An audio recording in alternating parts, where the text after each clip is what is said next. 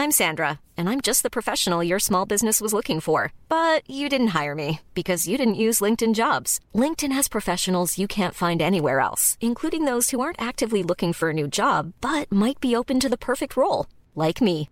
In a given month, over 70% of LinkedIn users don't visit other leading job sites. So if you're not looking on LinkedIn, you'll miss out on great candidates like Sandra. Start hiring professionals like a professional. Post your free job on linkedin.com/spoken today.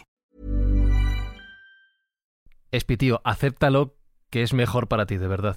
Acéptalo. ¿Qué tengo que hacer? Luches contra ello. Eh, sé que estás triste, sé que te duele, sé que no ves el futuro de la misma manera que hace unos pocos días, pero lo mejor es seguir adelante, hazme caso. Tío, no sé de qué me estás hablando. O sea, De que ya no llevo gafas. De que ya no llevo gafas. Sé que pero es te mentira, duele. pero eso es una conspiración. Que no es tío. mentira, tío. Es que no un es rumor, mentira. pero yo no me creo que sea cierto. Pero no no, se puede pasar del infinito al cero. Es que, Que ¿cómo no quieres llevo- colársela a la gente, tío? Que ya no. Me he operado Pero la vista. Si es que completamente imposible que te operen. Ah, mira, escucha.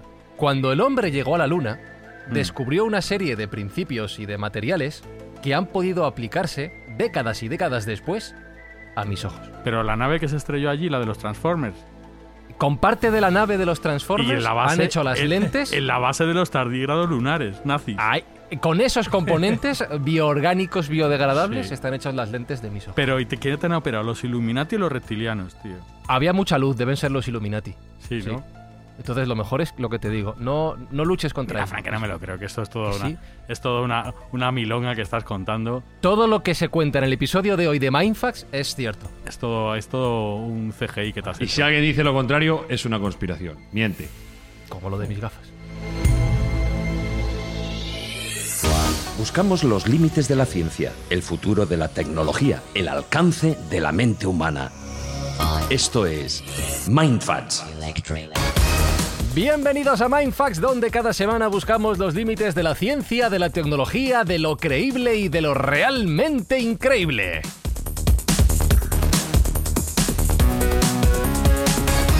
Un pequeño paso para el hombre, un gran paso para la humanidad, Jesús Callejo. Así avanza el progreso de nuestra sociedad. Pues así avanza, a base de errores. Bueno, en- entre error y error, de vez en cuando damos en el clavo. Hay que equivocarse para seguir avanzando, Alberto Espinosa. Siempre, siempre. Hay que, para no- como dicen en Batman, ¿para qué nos caemos? Para aprender a levantarnos. Y para las personas que necesitan ayuda a seguir adelante, Sergio Cordero, para eso nuestro granito de arena desde Mindfax y las escuchas que hacen posible nuestra acción de cada temporada. Claro, para eso hacemos este programa, para ayudar al prójimo. Ya después de haber regalado un montón de juguetes a los niños que lo necesitaban en Navidades, nuestro próximo objetivo es llenar las despensas para aquellas personas que están teniendo dificultades debido a la pandemia puedan salir adelante. Y repito que todo lo que se diga en este episodio es cierto, absolutamente todo, por lo menos los relatos, luego ya los fundamentos que hay detrás de lo que contamos, ya cada uno lo dejo a, su, a su elección. Porque hoy, en Mindfax, aquí en este momento, hablamos de negacionismo, de negacionismo mal. I'm Sandra, and I'm just the professional your small business was looking for. But you didn't hire me because you didn't use LinkedIn jobs. LinkedIn has professionals you can't find anywhere else, including those who aren't actively looking for a new job but might be open to the perfect role, like me. In a given month, over 70% of LinkedIn users don't visit other leading job sites. So if you're not looking on LinkedIn, you'll miss out on great candidates like Sandra. Start hiring professionals like a professional. Post your free job on linkedin.com/spoken today.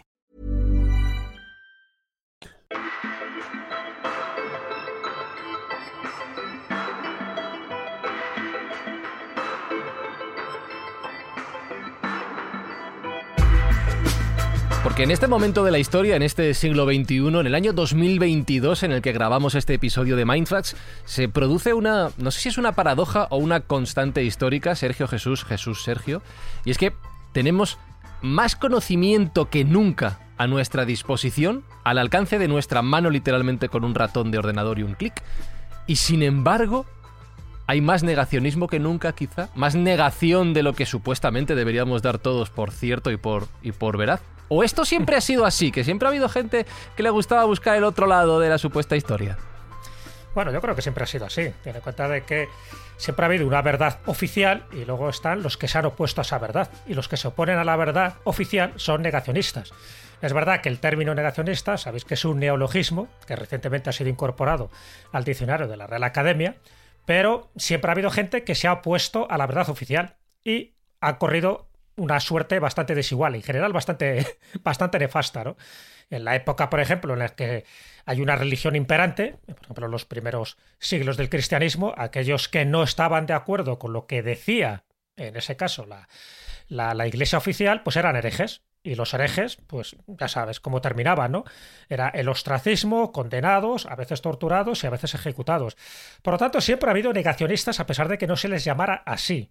También es cierto que el, ser negacionista es una palabra ahora que cada vez está perdiendo más significado, porque se ha intentado meter en la misma muchísimas cosas que no tienen que ver unas con otras. Es decir, cuando se ha empezado a hablar de tú eres un negacionista, es una, una especie de insulto. Y hasta ahora el negacionismo siempre se estaba utilizando, y ahora pondremos unos cuantos ejemplos, pues a, como esa doctrina, ¿no? Que estás negando algún tipo de hecho importante o algún hecho relevante que está generalmente aceptado y que normalmente afecta a algún acontecimiento histórico o algún acontecimiento científico. Pero ¿qué ocurre? Que la política se ha metido por medio y ahora se empieza a hablar de negacionismo político, es decir, que la oposición a un gobierno determinado los llaman negacionistas. Entonces, al final va a ser una palabra hueca, una palabra frágil, una palabra muchas veces sin sentido, que está un poco desprestigiando lo que en su momento se quiso decir, que es decir, que son hechos inmutables que si tú los niegas te conviertes en un negacionista, pero cuando los niegas con argumentos irracionales. Es decir, cuando muchas veces hay argumentos racionales entramos en la teoría de la conspiración y a veces también caemos en el error de que todo lo que son teorías conspiracionistas son teorías falsas. Y nada más lejos de la realidad, porque hay muchas teorías conspiracionistas que rellenan el hueco de lo que no nos dicen las verdades oficiales. Entonces, parte de una base, y con esto termino, es decir, eh, los que nos están escuchando ahora se creen todo lo que dice un gobierno, se creen todo lo que dice, por ejemplo, pues eh, Estados Unidos, se creen todo lo que dice, por ejemplo, la CIA, se creen todo lo que dice la OMS, se, se creen todo lo que dice la NASA. Decir, evidentemente no, porque está claro que están ocultando cierta información privilegiada que no les quieren, no nos quieren, mm, bueno, pues Claro, pero, pero, pero hayas abierto como tres niveles o tres melones diferentes. Yo creo que hoy nos vamos a centrar en uno de ellos más que en los otros dos, que es lo que hacemos aquí en Mindfax. Quiero decir, has hablado de la negación de la creencia imperante o impuesta por una entidad moral. Ejemplo, la religión. Bueno, eso queda ya a gusto de cada uno. Ahí no voy a entrar. Segundo, has hablado de la discusión de la supuesta verdad que transmite un ente político, un gobierno, por ejemplo. Bien, yo creo que, que ahí se puede discutir mucho y, el uso de la palabra negacionista, como dices, no es correcto. Pero claro, lo que tenemos hoy en día, en pleno siglo XXI, es la negación de los argumentos y hechos científicos empíricamente demostrados durante décadas y siglos de progreso de la disciplina. Con lo cual ya nos metemos en, en un momento en el que la verdad, no voy a decir irrefutable, porque esa verdad evoluciona a medida que la ciencia lo hace, pero que lo que ya está demostrado se vuelve a poner en tela de juicio. Como volvemos a revisar los fundamentos que el prácticamente 100% de la sociedad daba por ciertos, que es lo que hace, yo qué sé, eh, que giremos en torno al Sol. O que- que- que- no, no, eso no, porque la Tierra es plana, ¿no? Que es de lo que vamos a hablar ahora. La misma Sí, sí, base de la verdad que todos aceptamos se discute. Totalmente de acuerdo. Por eso un poco quería hacer esa sinopsis en general de que muchas veces metemos en, en el mismo saco, negacionismo, Mm. cosas que desde mi punto de vista lo que hacen es tergiversar un poco el fundamento del negacionismo que tendría que afectar, desde mi punto de vista, y creo que estaréis de acuerdo, solo a lo que son hechos históricos contrastados y evidencias científicas probadas. Entonces, eso sería para mí el negacionismo. Si entramos ya en otro tipo de terrenos, pues entramos en la teoría de la conspiración y ahí nos llevamos, nos vamos por otro tipo de marejadas distintas. Pero un poco también a lo que decías al principio, Fran. Es decir, ahora mismo es verdad, tenemos mucha información, pero ahora somos unos ignorantes ilustrados. Antiguamente había poca información, éramos unos iletrados, porque oye, no sabías leer y escribir, y lo que te decían las altas esferas estatales o gubernamentales o eclesiásticas. Sin embargo, ahora tenemos tanta información que mucha gente es incapaz de determinar cuál es el trigo de la paja, cuál es la verdad y cuál es la mentira, cuál es el negacionismo, cuál es la chorrada de cuál es el hecho verificable. Entonces, bueno, pues en ese totum revolutum, pues ganancia de pescadores, es decir, que el río revuelto es lo que propicia que cosas como tú has dicho haya eh, evidencias desde mi punto de vista científicas totalmente comprobables, que hay gente que se empeña en negarlas. Por ejemplo, el cambio climático, por ejemplo, la esfericidad de la Tierra, o por ejemplo, el alucinaje, cuando alucina. El alucinaje en la luna. exactamente, cuando aterrizan en la luna. Entonces, negar ese tipo de cosas a día de hoy me parece que es una especie ya de, ignorancia ilustrada. Tenemos muchísima información, pero sin embargo hay gente que se queda con la información errónea. O negar los hechos históricos como el holocausto, como los gulags, como el genocidio armenio, etcétera, etcétera, etcétera. Entonces ahí sí que nos movemos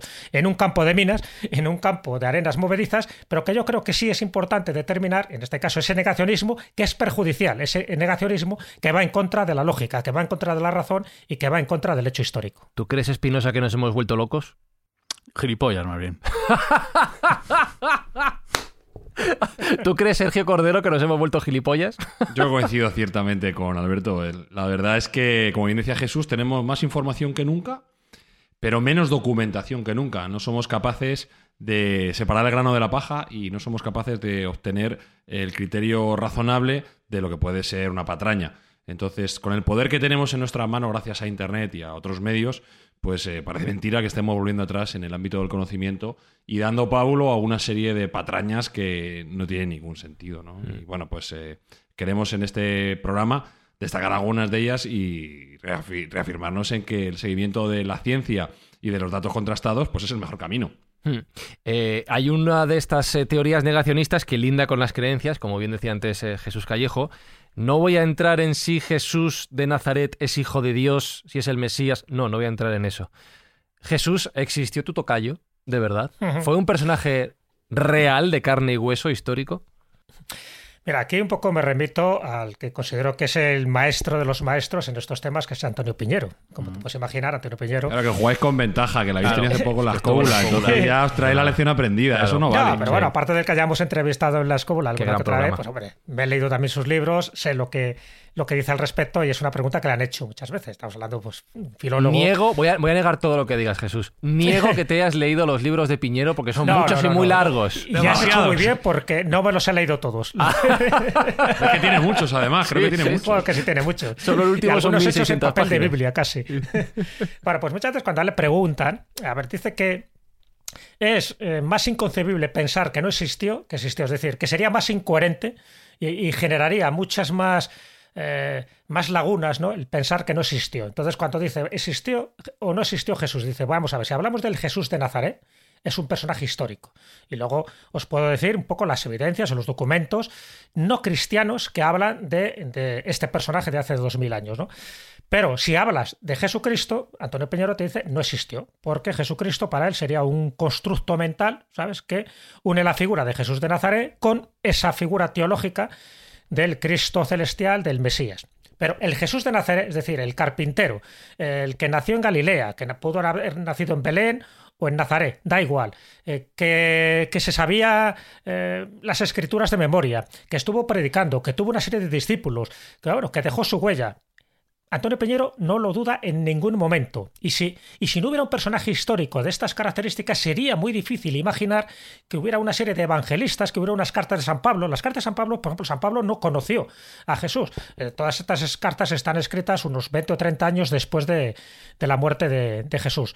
Pero, evidentemente, conoció a discípulos, conoció a gente que sí le conoció de primera mano. Entonces, pensar que Jesús de Nazaret fue una invención que no existió históricamente, es como desmontar, eh, pues eso, todo un, artificio de que tuvo que haber muchísima gente implicada en crear pues una figura mitológica, una figura eh, ficticia alrededor pues de un falso carpintero. Entonces, Antonio Piñero dice, no tiene lógica, no tiene lógica.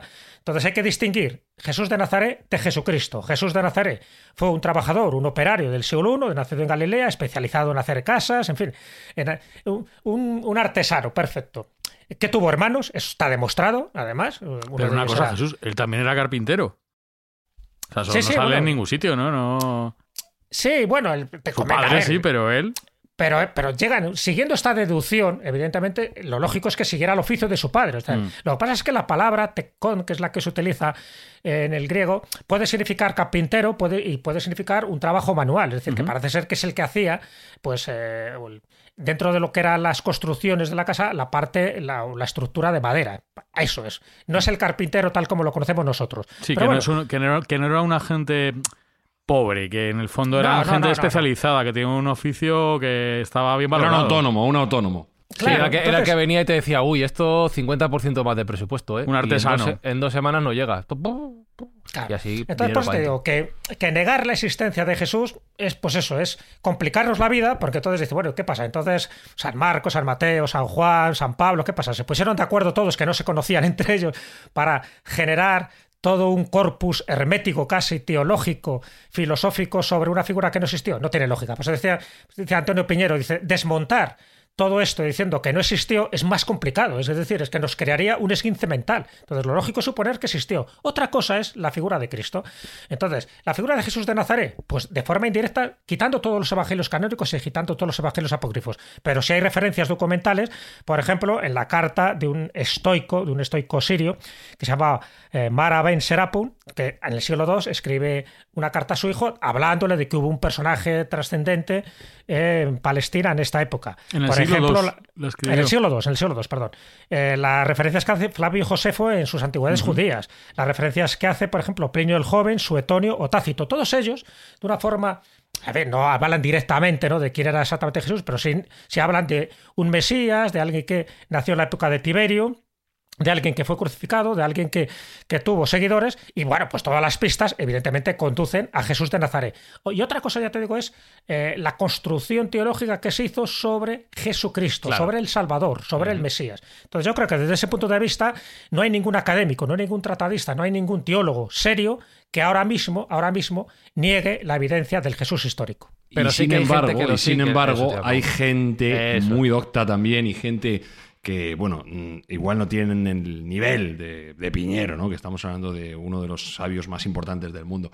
Pero sí hubo un estudioso en el año 2005, Joseph Atwill, que en principio parece que su formación le descalificaría porque él es ingeniero de computación, de ordenadores, pero luego es un estudioso muy importante de los antiguos testamentos y de las escrituras, eh, que en su libro El Mesía de César, bueno, pues eh, básicamente lo que venía a decir es que todo el cristianismo y, Jesús de Nazaret y Jesucristo como tal es una invención de la familia de los Flavios, de los emperadores romanos Flavios, que encargaron a Flavio Josefo, a Tiberio Julio Alexandro y en algunas contribuciones a Plinio el Viejo para que crearan una religión que pudiera tapar la creciente incipiencia del judaísmo.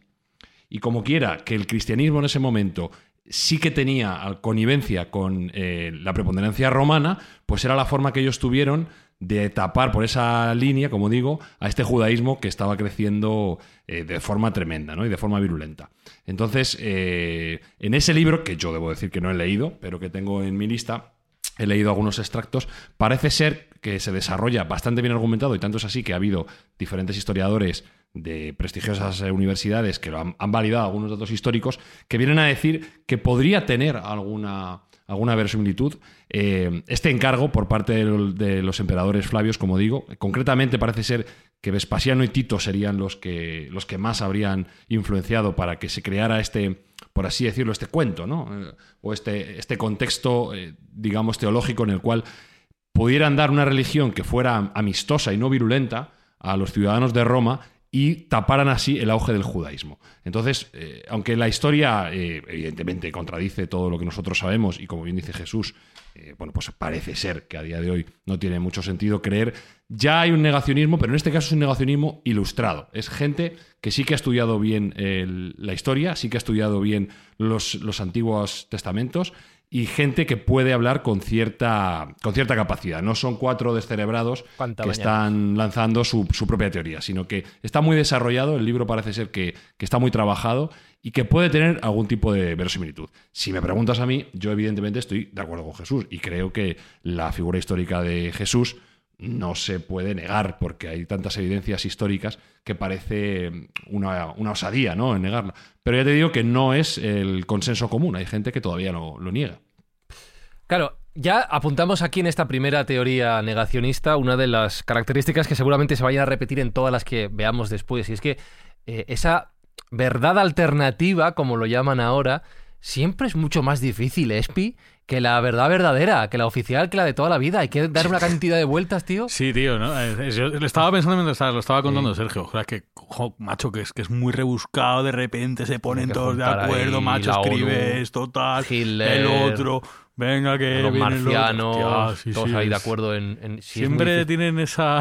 las conspiraciones negacionistas estas siempre son complicadísimas. Sí, hay que la, navaja de Oca no se cumple. No, funciona, ¿no? claro, pero te digo que muchas veces por intentar negar cosas que son evidentes, es verdad, claro, el que no sea cristiano, el que le repugne eh, este tipo de doctrinas espirituales, pues intentará decir que todo eso, que es una construcción inventada, mental Pero claro, muchas veces las pruebas que intentan esgrimir son tan rebuscadas, son tan absurdas, que claro, dices, bueno, pero no es mejor pensar que existió un personaje histórico, que a, que a lo mejor se le dio mucho más importancia de la que tuvo en su momento.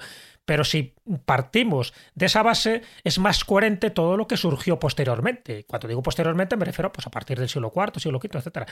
Si lo niegas, es como que derrumbas toda una estructura que es más complicado luego establecer una verdad paralela, porque la verdad paralela, es decir, o sea, que se ponen de acuerdo, un poco lo que decía Sergio, todos estos personajes, incluso Plinio el Viejo, que nunca habló de, de, de Cristo, sino Plinio el joven fue el único que hace una pequeña referencia. Entonces, es como hacerse un ovillo infinito para intentar justificar lo injustificable, pero muchas veces para, pues eso, como una, una tendencia de desprestigiar o desmontar pues todo una religión como es el cristianismo, claro.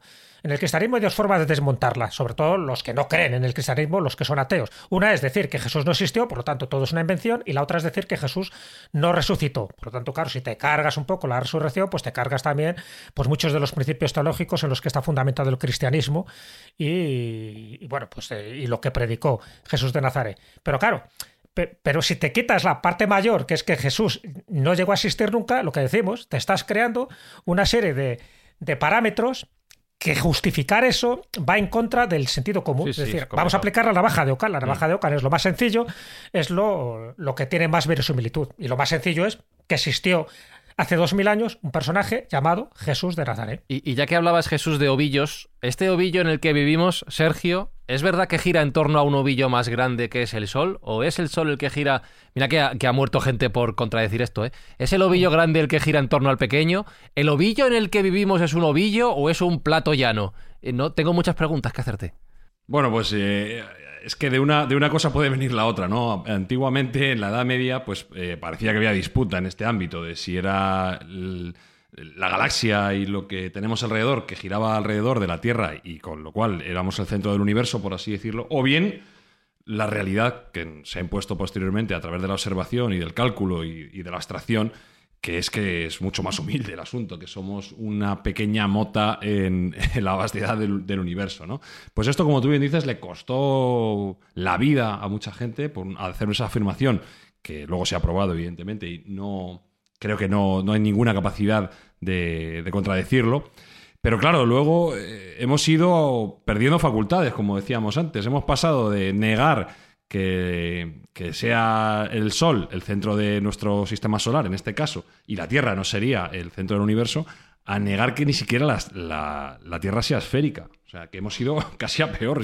Casi si me, si me apuras, me parecería más razonable que en la Edad Media se pudiera negar que la Tierra fuera esférica y a día de hoy que no hubiese esa teoría del heliocentrismo ¿no? dentro de nuestro Es que fue peor. Aristarco de Samos dijo que la, que la Tierra giraba alrededor del Sol, se olvida eh, durante un montón de tiempo en la Edad Media, luego se recupera la idea con mucho. O sea, y ahora volvemos otra vez a, el negarlo. el Aristarco ese estaba pagado por la CIA. Estaba pagado por la CIA y en connivencia con, Plinio el Viejo y el Joven. Aristarco no existió. Era Tampoco existió, no, tanto. Sí, pero es que además, curiosamente, este movimiento, eh, que enlazando, eh, digamos, el, el, geocentrismo junto con la Tierra plana, ¿no? Hmm. Este movimiento ha sido espoleado gracias a Internet, gracias a un avance científico, humano y, y Que tampoco de, todo ámbito tan importante como es Internet. Antes de Internet no había este, este movimiento con esa potencia, ¿no? Siempre ha habido cenutrios y gente obtusa, pero ha sido el propio Internet el que le ha dado alas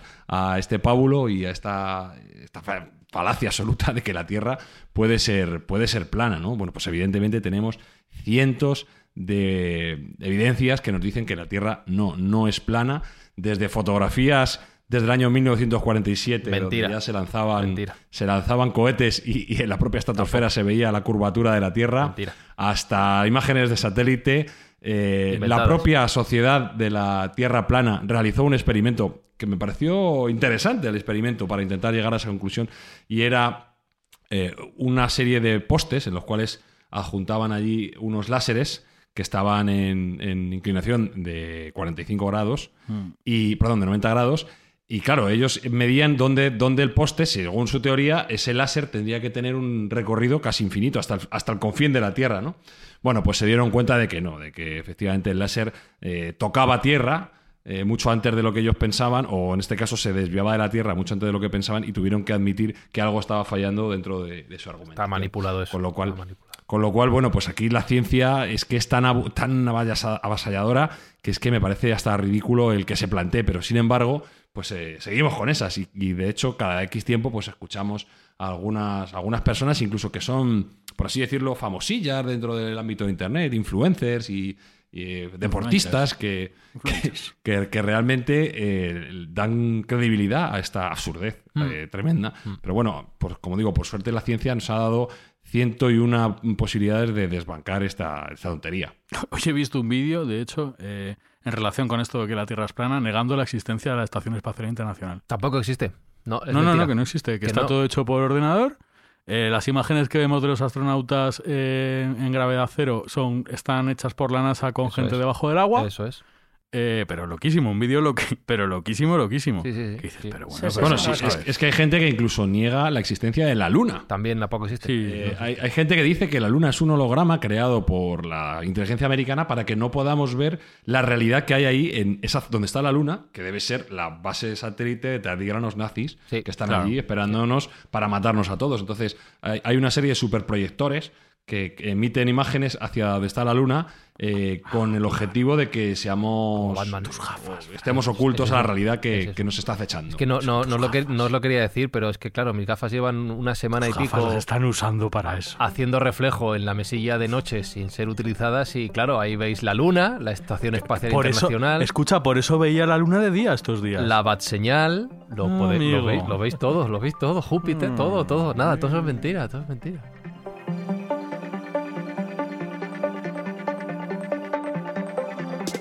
Cada planeta es una motita de polvo en el cristal de mis gafas que con el reflejo se ve en el cielo. Así, así funciona, sí, sí. Eh, y, y el cielo ha dado muchísimas teorías, contrateorías, negacionismos. Ha dado de todo, porque estamos hablando de los, de los planetas, estamos hablando de la propia naturaleza de la Tierra, pero, pero Sergio, eh, vamos a hablar de cosas que vuelan o, o que no deberían que no deberían volar, ¿no? Porque hay una teoría que afirma que nada más pesado que el aire podría desplazarse por el mismo, se caería. Entonces, eh, no, que- no- ¿cómo funciona Sí, esto? bueno, esto es también, volvemos a lo de antes, la continuidad de una teoría o una idea que evidentemente está desviada de la realidad y la ciencia se ha encargado de demostrarnos que, que- que no es así, pero es cierto que durante el siglo XVII, XVIII, XIX, y Jesús podrá darnos eh, ejemplos claros, pues eh, ilustres hombres eh, negaban la posibilidad de que nada pudiese volar, ¿no? Hasta que llegaron los hermanos Wright y, y, bueno, pues eh, ya había habido anteriormente y Jesús es experto en proto elementos protovoladores, ¿no? Pero sí que estaba bastante desarrollado la creencia de que no se podría no se podría volar o nada más pesado que el aire podría flotar. Incluso gente tan inteligente como Thomas Alva Edison o Lord Kelvin, eh, bueno, pues negaron esta posibilidad y dijeron que sería imposible que, nada más pesado de lo que es el propio aire pudiera, pudiera volar. Bueno, pues eh, volvemos a lo de siempre. La, la práctica empírica se ha encargado de poner esa, esa predicción en su sitio, pero es que lo peor es que todavía hay gente en algunos sitios recónditos de Internet que todavía lo creen, que también están diciendo que, que, bueno, pues los elementos que tenemos en vuelo pues son eh, algunas ficciones que nos dan, que cuando entras en un avión te meten como en una especie de proyectores y de túneles, pero que tú no estás volando realmente. O sea, es, es algo tan ridículo Como en el que metro. es negacionismo de los aviones y negacionismo del vuelo. Que, que, que, bueno, no, no sabes si reírte o llorar o, o, o creer que el ser humano Pero puede ser igual, así ¿en de serio estúpido. hay gente en internet diciendo que cuando te montas en un avión Sí, sí, sí. te meten en un Sí, tubo luego con luego te puedo pasar, te puedo pasar el Me parece, eh, el de Reddit y nos drogan, cual- ¿qué hacen? Planeta- Sí, sí, pues sería un poco que en, en el aire que respiramos dentro del avión, ya sabéis que, que va presurizado y que va filtrado, pues te ponen una serie de drogas para que tú no seas consciente, un LSD sostenido para que no seas consciente de lo que está pasando. Qué caro, te ¿no? meten en unos eh, en unos que proyectores y unos hangares y te transportan de otro modo, pero no, no vas volando. Pero- pero O sea, entonces- es Escucha, algo Sergio, pero escucha, un segundo. Qué bonito es cuando, pillas un vuelo de Ryanair de 25 pavos, eso no sale rentable, tío. No, Que no, no, ya- que te metan ya- Pero no, pero, pero veremos. no les sale, lo que me estás diciendo es que en lugar de los aviones lo que existe es el hiperloop, ¿no? Todo lleno de túneles que Sí, conectan. sí, algo, algo parecido. Algo qué bonito. parecido. O incluso a lo mejor pueden enlazarlo, algunos lo enlazaban incluso ya en el colmo de la estulticia, eh, con que como la Tierra es hueca, pues te podían trasladar de un sitio a otro a través de túneles en, por la Tierra hueca. Evidentemente esto ya es el culmen de la gente estúpida y es, bueno, pues... eh, Pero, pero entonces si no, la, no tiene ni siquiera muchos proponentes, pero, pero, ¿y que es si que la Tierra gente- es plana, ¿cómo hacen esos túneles? Quiero decir, eh, No, claro, por estos- debajo. es que estos, los, No. los terraplanistas no son los Ah. negacionistas de los aviones. Ay, qué lío. Los- Los huequistas y los terraplanistas. Exactamente, ¿Cuántos no podría ser lo mismo. Si fuera plana no puede ser hueca. Claro. Entonces, estos no, no niegan que, que sea esférica, pero lo que niegan es que sea compacta. Si fuera plana podría estar conectada por túneles del Super Mario, ¿no? Por tuberías, por Pues debajo. sí, te, cae- te caerías. Ay, ahí. qué lío. Ya.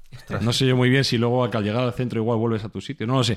Pero vamos, eh, para que veáis qué tipo de personajes nos rodean, por suerte son pocos, por suerte están acorralados por la ciencia, pero este tipo de pensamientos existen. Es verdad que esta creencia es eh, bien heredada de, que gente, como digo, muy válida en su momento, en, en el siglo XIX y principios del XX, negaran la posibilidad de que los aviones pudieran volar nunca, ¿no? Incluso, bueno, pues en el año 1907 Lord Haldane pues lo negaba tasativamente y bueno, pues los hermanos Brothers poco después, los hermanos Wright poco después pudieron poner fin a esta especulación, pero que existir existe. Y, y- y entonces, ¿hay, Jesús, un túnel que conecta Cabo Cañaveral con la Luna también y por el cual hemos llegado a nuestro satélite? ¿Una tubería también de Super Mario? ¿O eso también es mentira?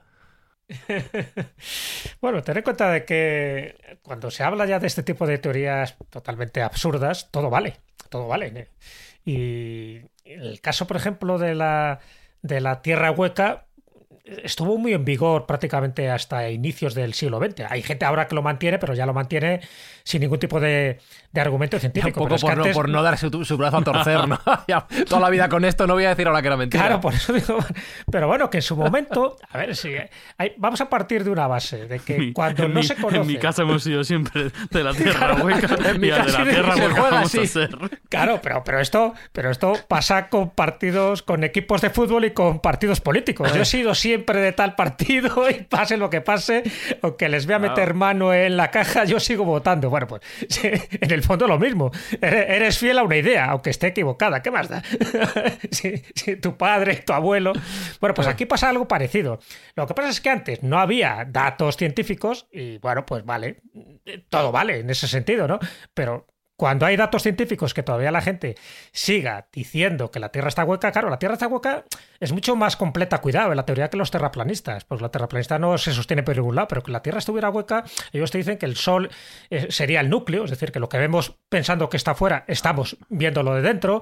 En fin, que, que todo, hay una serie de, de túneles que conectarían un, un lugar con de otro. Ah, ¿no? o sea, que Eh, la Tierra está dada la vuelta como un calcetín. Claro, ¡Ay, claro. qué o sea, maravilla! ahora estaríamos no mirando al exterior, sino estaríamos mirando al interior pensando que eso es el exterior. Pero O sea, eso no ventila te- nada, eso olería todo el rato cerrado. Pero esto que viene de Julio Verne, de Viaje al Centro de la Tierra. Bueno, ¿no y viene de antes, sí, sí, sí. Bueno, Julio Verne lo que se hace es eco, es eco un poco de las teorías que había en aquella época, pero en el siglo XVIII y XIX, muchísima gente científica y geólogos pensaban que podías llegar a esos túneles y había como varias variantes. Primero, que podías entrar en contacto con una civilización intraterrena que estarían habitando, eh, pues al igual que nosotros, pero ellos en el, el interior de la Tierra. Pero, si es el- pero a ver, si es el interior de la Tierra, entonces es para arriba. Es hacia el No, cielo. no, pero espera, pero ya te digo que Ah, son dos teorías. ah, Una vale, vale, ostras, que, dentro de vale. la Tierra estaría toda Sí. una civilización paralela a la nuestra Vale. y que eso justificaría pues la, la presencia, pues yo qué sé, de, de monstruos, de ángeles, de seres sobrenaturales, porque sencillamente entrarían y saldrían dentro de esa humanidad paralela pero subterránea. Y la otra es que Hay un combo muy bueno, per- perdona, perdona, dentro de la inciso. corteza. Hay un combo muy bueno que mezcla eh, Tierra Hueca con extraterrestres, diciendo que hay una guerra entre extraterrestres dentro de la Tierra Hueca. Ay, mi y madre. que no recuerdo, no recuerdo qué ingeniero que estaba haciendo unas prospecciones se topó con ellos y vio cómo batallaban unos con otros. O sea, es, es un combo buenísimo. Igual, igual respiró demasiado el aire del avión, ese señor. Pues posiblemente. Y le gustaba. No, pues digo que eso es curioso y eh, bueno, pero hay otras, por ejemplo, eh, cuando hablábamos un poco de, de científicos de primer orden, ¿no? Como era Lord Kelvin, ¿no? Que negaba, ¿no? Que, que nada más pesado que el aire pudiera volar. Los meteoritos, hasta prácticamente hasta el siglo XIX, se negaba su existencia. Incluso se atribuye a Lavoisier, Antoine Lavoisier, este químico francés, la frase de no pueden caer piedras del cielo sencillamente porque en el cielo no hay piedras. Bueno, te quiero decir que una evidencia tan clara como los meteoritos que han estado cayendo durante siglos y milenios no se concebía como un fenómeno astronómico, ¿no? Se pensaban muchas veces eh, las piedras que caían eran como regalos de los dioses y ya sabéis que de esos meteoritos se convertían en piedras sagradas o betiros y a partir de ahí pues todo un culto, ¿no? Una litolatría alrededor de esas piedras, pero no que fuera un fenómeno astronómico. Entonces se negó prácticamente hasta el siglo XIX la existencia real y científica de que los meteoritos pues iban cayendo de forma paulatina, ¿no? En distintas partes del mundo. Entonces, bueno, pues partiendo de esa base, cada vez que hay un descubrimiento, un avance, siempre hay eh, negacionistas o gente que intenta retrasar ese avance. Por ejemplo, con los satélites artificiales pasó, con los viajes espaciales pasó, es decir, que hubo gente que decía, ¿para qué sirven los viajes espaciales? Cuando se inventó la televisión pasó, ¿para qué sirve una, una tele ahí que salen cosas donde esté la radio que se quite la televisión? Es decir, siempre hay una parte negacionista eh, dentro del mundo científico me refiero, a los avances tecnológicos de primer orden. Siempre hay alguien que ve la parte, vamos a llamarla maléfica o satánica de todo esto. Claro, y esa gente, normalmente eh, científicos con un cierto prestigio, pues tienen también sus acólitos. Y esos acólitos defienden a capa y espada lo que dice ese científico o ese informe de una determinada multinacional. Después digo que eso lo vamos a tener siempre. O sea, cualquier cosa que vaya a ocurrir en el futuro, vamos a tener gente que va a negar lo que es la verdad oficial. Hasta que esa verdad oficial se impone y entonces todo el mundo dirá, no, si ya lo dije yo antes, ¿no? Bueno, pues eso es una de las cosas que forman parte de- del misterio. Pero es que, aunque sepamos perfectamente pues que el hombre está en la luna y no solo una vez, sino varias veces, todavía tú entras en internet y seguirás viendo cantidad de informaciones Es que no ha diciendo que no ha estado, que, todo es mentira. Cuando dices, pero vamos a ver, pero si hay una serie de pruebas que podríamos alegar ahora media docena de golpe que te demuestra de una forma fehaciente Mentira. que el hombre estuvo en la luna. Era un plató. ¿por qué se sigue diciendo? Pues está claro que por una, por una parte es una eh, cerrazón mental, una estulticia supina, pero por otra parte, porque yo creo que hay gente que no ve, no ve más allá de sus narices. La banderita Entonces, era es más fácil, porque es más fácil oponerse a la verdad oficial, al establishment, y, y porque piensas que tienes razón, o sea, esto de tú niega algo que al final vas a acertar. Claro que al final acertarás en algunas de las teorías que se dice, pero es que hay algunas que son tan evidentes, y en este caso estamos hablando de teorías científicas que no pasa nada. Acordaros los follones que tuvo eh, Charles Darwin cuando publica El origen de las especies en 1859. Le pusieron de, de tonto y de mono para arriba, ¿no? De- peligro. Le, caricaturizaban de mono, de hecho. Peligroso. Claro. Y esto ha vuelto, porque hay gente que es creacionista. Ah, sí, Claro. está muy bien eso también, sí. Amigo. Sí, sí. bueno, claro, eh, decía la, la estadística de 2015 decía que solo un 30% de los americanos estadounidenses creían en la teoría de la evolución. Solo un 30% en 2015. También me pregunto yo a quién le han hecho esa encuesta. Y ahora, y y son, ahora son más o menos. Hombre, yo conf- confío en que hayan despertado un poco, pero como hemos dicho, el- muchas eso. veces el uso de Internet Pero no, escucha, no ha me parece muy fuerte que un 30% de la población de Estados Unidos crea. Bueno, a mí me parece, me parece fuerte incluso el, el debate que, que hubo, bueno, que no es que hubo un debate, sino la opción de elegir tu propia educación hasta ese punto, ¿no? De que hubiera, hubiera controversia sobre si el creacionismo debía o no enseñarse en las escuelas, o al contrario, si la teoría de la evolución debía enseñarse o no en las escuelas, ¿no? La elección de los padres. Eso Elige pasó en tu Texas, propia en aventura. Texas. Sí. Hubo ese debate y bueno, y tuvieron ahí sus historias sobre el creacionismo. Bueno, ya sabéis que ahora ya la palabra creacionismo no la utiliza porque bueno, es un poco obsoleta. Ahora hablan del diseño inteligente. Ah, Pero bueno, también, que en el fondo es lo mismo. sí. Sí. Se llama diseño Porque es- todo es una simulación. inteligente. Hay un programador detrás No, pero hay cosas que me preocupan. Lo que ha dicho Jesús, por ejemplo, y podemos entrar un poco el tema de la luna. A mí, mi propio hijo, que estudia en un colegio que eh, creo que es decente, me ha preguntado, papá, ¿de verdad fuimos a la luna? Hostia. O sea, sí, sí, que es, que es algo. Pero a mí no me parece mal que, la- que las, ¿está que la los duda? chavales, por ejemplo, la gente curiosa se lo pregunten. Es decir, quiero decir, No, no, tú no, es algo. me ver, explico, Fran, deja- Fran, déjame, Fran, déjame vamos, qué razón, Espinosa. Tú, como chaval joven, no has visto eso y lo oyes y quieres saber. Tú tienes el- derecho a ser curioso. Otra cosa es que luego no, no, sepas o sea, Fran. discriminar. Déjame terminar el razonamiento. No, no, Fran, no, El- Fran, no, que no sepas discriminar entre las fuentes de información que tienes disponibles. Es evidente que se ha llegado a la luna. Eso, A es un, no, eso, es un, eso es un problema gordísimo. Pero a mí me parece lícito O sea, es que un- como, es que como un que chaval dices- se haga la Es como pregunta. si me preguntas, oye, ¿de verdad la gravedad es real? Bueno, pues tú le dirás a tu- Hombre, al, chaval, pues sí, mira, por esto, por esto, por esto y por esto, y ya está. Cl- Claro, pero que, pero que son cosas que, que no se debería. Que el problema no es que la pregunta se la haga un chaval. La pregunta es que. Que es un problema. El problema es que un señor de 40 años No, no, claro, evidentemente. se haga esa pregunta. Eso es lo que quiero Pero decir. probablemente Bueno, a lo mejor. eso también pero lo hay, es verdad chaval- que- Pero el chaval se lo pregunta a lo mejor porque ha visto a señores de 40 años haciéndose Sí, cosas. sí, no, todo esto claro, viene de YouTube claro, y así, claro, ¿sabes? claro. Todo esto viene de, pues eso, de esparcir rumores infundados completamente en las redes sociales en YouTube. Y por eso me lo pregunta, o porque entre los amiguetes Claro. lo comentarán, que lo han visto y así. Pero bueno, por suerte, es que hay tantísimas evidencias que yo no sé cómo ese bulo puede seguir vivo. O sea, eh, para empezar, quedan huellas en la Luna de los aterrizajes Mentira. o los alunizajes que se, han, que se han hecho. Huellas que se pueden ver a día de hoy todavía. Cuando la NASA mandó su Lunar Reconnaissance Orbiter, Tú no las has visto. las fotos, las fotos que mandaron se veían las huellas originales del primer descenso que hubo en la Luna y el equipamiento que dejaron allí y, y a los rastros que dejaron. O sea, que, que es, es completamente contrastable que estuvimos allí, que estuvimos en la Luna. Pero si trajeron Eh, por- 20 kilos de piedra de la No, luna creo que hay como regolito. 400 O un kilos de regolitos en tío, general, ¿eh? regolitos, eso, muchísimo es- tío. regolito. eso de la pedriza. ¿eh? De och- más de 8.000 fotos documentando el viaje, más de 8.000 fotos. Y sobre todo para mí, lo, lo más importante y lo más trascendente es el silencio atronador de la Unión Soviética. Claro. Estaban metidos en Durante ajo. la Guerra Fría. Estaban metidos en la Guerra ajo. Fría, claro. Si hubiera No, sido no, esa- mentira, la Unión Soviética lo hubiera negado, Eso- eso está vamos, claro. a muerte. No, nunca encubriría eso. Pero bueno, la- fíjate, de todas esas pruebas que habéis dicho, hay una que es para mí, vamos, ya radical, ¿no? De, de la existencia, de, de- la presencia y de los objetos que se dejaron en la Luna, porque claro, tú puedes decir, bueno, pues las filmaciones tú las puedes trucar, pues fíjate, en la, en la época que estamos. Están. Pero que queden objetos allí y que sean verificables, hay uno, que son los famosos reflectores. ¿Sabes qué? Eh, en distintas misiones, no solo el Apolo 11, sino también el Apolo 14 y el Apolo 15, fueron dejando allí como una especie de prismas reflectores en forma de espejos, donde tú desde la Tierra, desde cualquier observatorio de la Tierra, tú proyectas un haz de luz láser y eh, directamente puedes ver, gracias a esos reflectores que están colocados en el satélite, tú puedes ver, bueno, no solo la distancia precisa ¿no? que tiene la Luna respecto a la Tierra, sino que se está alejando, por ejemplo, 3,8 centímetros cada año. La, la Luna se nos va alejando poquito a poquito.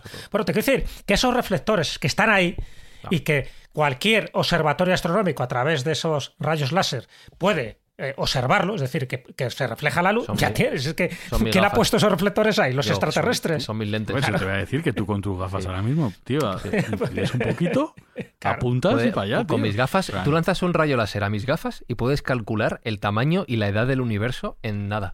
Es alucinante. Eh, Tus ex gafas. Mis ex gafas. No, no, siguen ahí. No, no me separes de ellas. eh, Pero una cosa, porque Por si acaso, ¿eh? no confías en eh, la ciencia. no, la- ahí está, para que sigan avanzando el, el estudio de lo que ha sido. bueno, si es tienes que volver atrás. Pero eh, fijaos que estamos hablando de cosas que todos hemos escuchado en algún momento, ¿no? Que si la Tierra es plana, que si hemos llegado a la Luna, que si patapín, que si patapán. Pero claro, a mí me deja loco cuando preparando este programa me decís, no, que vamos a hablar de que las aves no existen. Digo, ¿cómo? Digo, yo, o sea, creo que ahora que veo, sigo viendo pájaros por la calle. Pero me decís que no, que son mentira también los, las aves. O...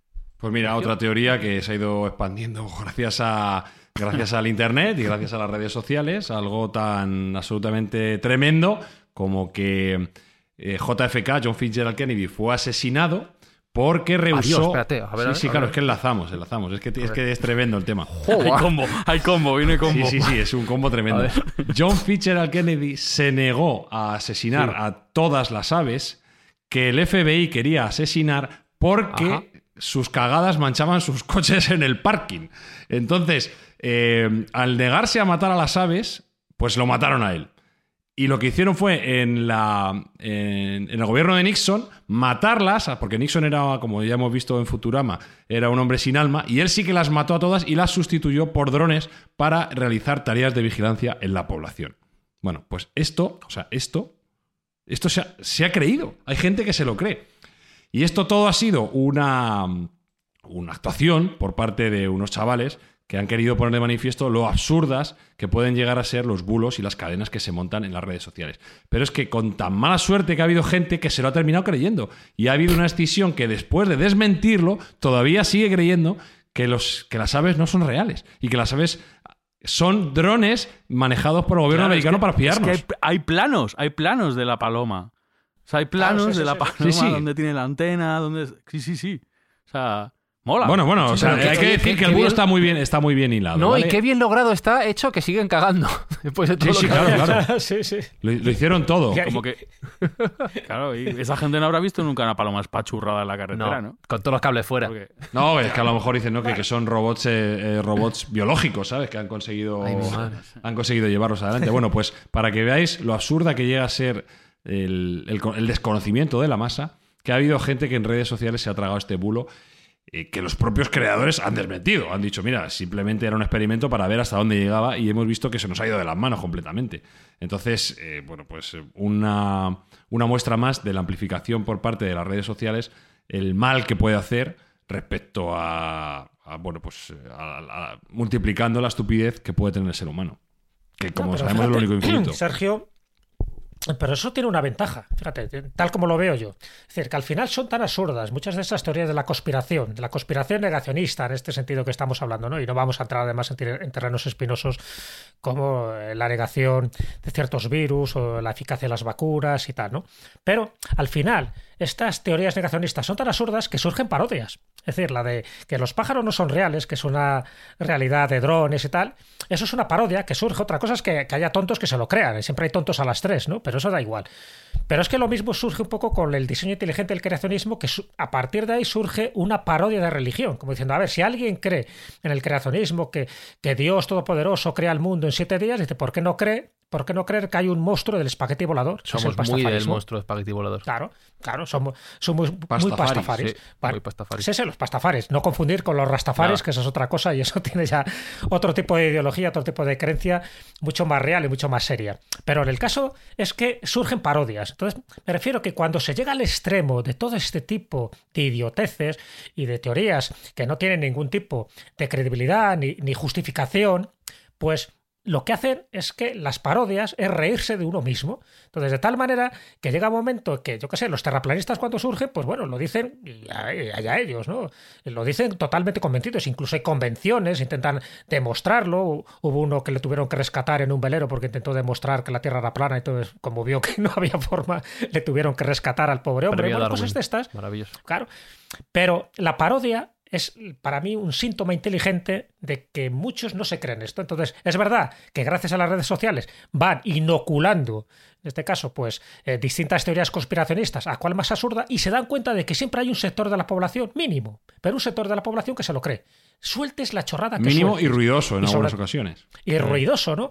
Y entonces, claro, eh, por ejemplo, y por poner ejemplos de personajes históricos de los que se niega su existencia. Algunos, es verdad que no tenemos documentación como eh, y que bueno, vamos a aceptar que existieron como Moisés, como Homero, diciendo que era un seudónimo, que era, al final era una especie de colectivo de escritores con el nombre de Homero. Lo mismo se ha dicho de William Shakespeare. Bueno, tengo que decir que a partir de ahí podemos entrar en un debate, pero es por ejemplo que se ha negado la existencia de los Beatles, se ha negado la existencia de Napoleón, se ha negado la existencia, por ejemplo, de J.K. Rowling, diciendo que todo forma parte también de un complot y de un universo de escritores que con el seudónimo de Rowling, pues oye, están creando una saga estupenda y que incluso uno de los episodios de, los de los Simpson también hacen mención a todo esto. Es decir, ya sabes que los Simpsons siempre se adelantan Siempre. a este tipo de cosas. Entonces, ha comentado, sin citar a Rowling, citando a otra gran autora de bestseller, pero diciendo que en el fondo detrás es como eh, una franquicia de escritores que, como el nombre funciona y como bueno, pues una especie de, de Carmen Mola, ¿no? Como todo eso funciona, pues vamos a crear alrededor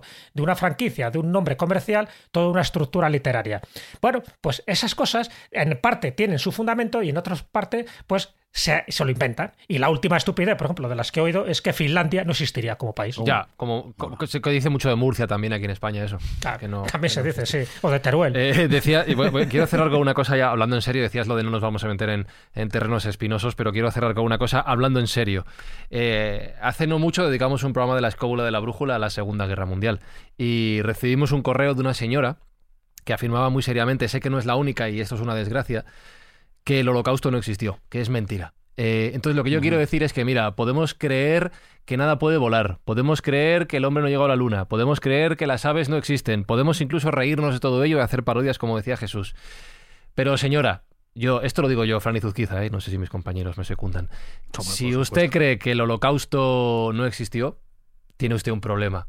Eh, no voy a decir el calificativo que se me viene a la cabeza porque no es el momento, ni el lugar, ni la forma, pero creo que hay cosas que son muy serias y que no se pueden dudar nunca. Y hay límites que no se pueden, que no se pueden traspasar. Que lea más, no, que se informe mejor, si es que no hay más. O que lea menos, o que lea menos, que elija mejor lo que lee, porque creo que... Que aplique, que aplique el sentido común. Muy bien, muy que aplique bien. el sentido común. No está eligiendo. Que aplique el sentido común. Es, es muy sencillo. Es, un- es imposible que eso no sucediera. O sea, tendría que ponerse de acuerdo tantísima gente y hay tantos testigos que estuvieron allí contándolo que es imposible e inviable. No, y lamentablemente hay documentos sea- gráficos de todo tipo. o sea, que- Ya, pero podría decir, están falsificados ya, pero hay tantísimos testimonios de tanta gente que estuvo allí, incluidos los del otro lado. El problema es que, Que es imposible que no quien sucediera. quiere creer o quien no quiere creer ha llegado un momento en el que ya es, es imposible razonar. Así que ahí lo dejo. Señora, reconsidere usted su postura.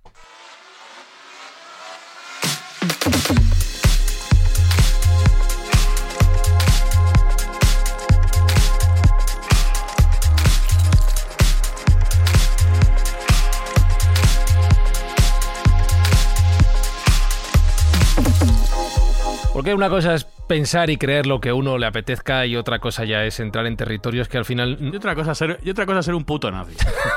Ya está, tío, otra cosa, bueno. Y, y chimpún, Pues ya un está, puto ala, nazi, ala, dicho, venga, ya está, señora, ala, que- circule, circule, por favor. Jesús, en Mindfax practicamos la moderación y el saber estar en todos sus momentos. Y se acaba de demostrar. Y sin embargo, Alberto Espinosa, estoy muy de acuerdo contigo. ¿eh? Eso mal, eso no, eso no lo queremos. Sí, no, no. ¿Putos nazis? No. creo. Y- No, Hay- todos, todo respetable, No, pero no, eso no. no. Es que hay cosas que negarlas, como el holocausto y como los gulags y como los genocidios que ha habido ¿no? a lo largo de la historia. eh, Yo creo que es un problema de enfermedad mental. Y aquí hemos venido a aprender a pasarlo bien y a hacer también el bien, Sergio Cordero. Nosotros venimos a ayudar a la gente que lo necesita. Claro que sí, aparte de pasarnos nosotros bien e intentar que los que nos oyen también se lo pasen bien, lo que estamos haciendo es ayudar. Y en este caso estamos ayudando a colmatar eh, las estanterías de los bancos de alimentos que están bastante escasos debido a la pandemia. Y vamos a hacer una donación a fin de temporada que esperemos sea mejor que la del año anterior, que ya fue bastante cuantiosa.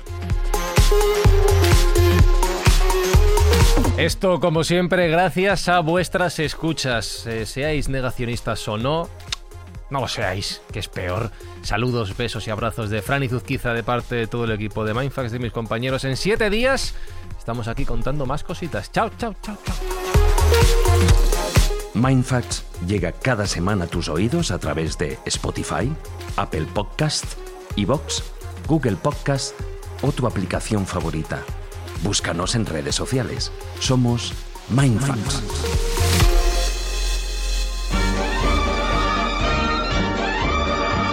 que gobiernan los británicos y prohíbe el sistema métrico. Nosotros, nosotros. ¿Quién descubrió la Atlántida y contacta con alienígenas? Nosotros, nosotros. ¿Quién retrasa los avances de la NASA? ¿Quién sabe controlar a las masas? Nosotros, nosotros. ¿Quién da al dólar su valor? Y el Oscar al mejor actor. Nosotros,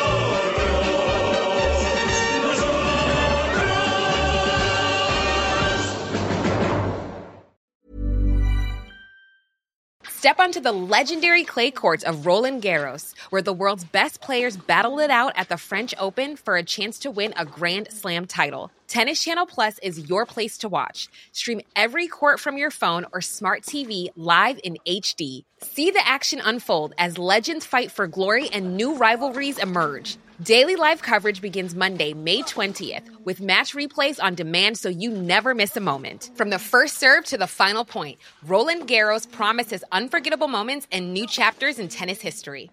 Stream now with Tennis Channel Plus to be there when it happens.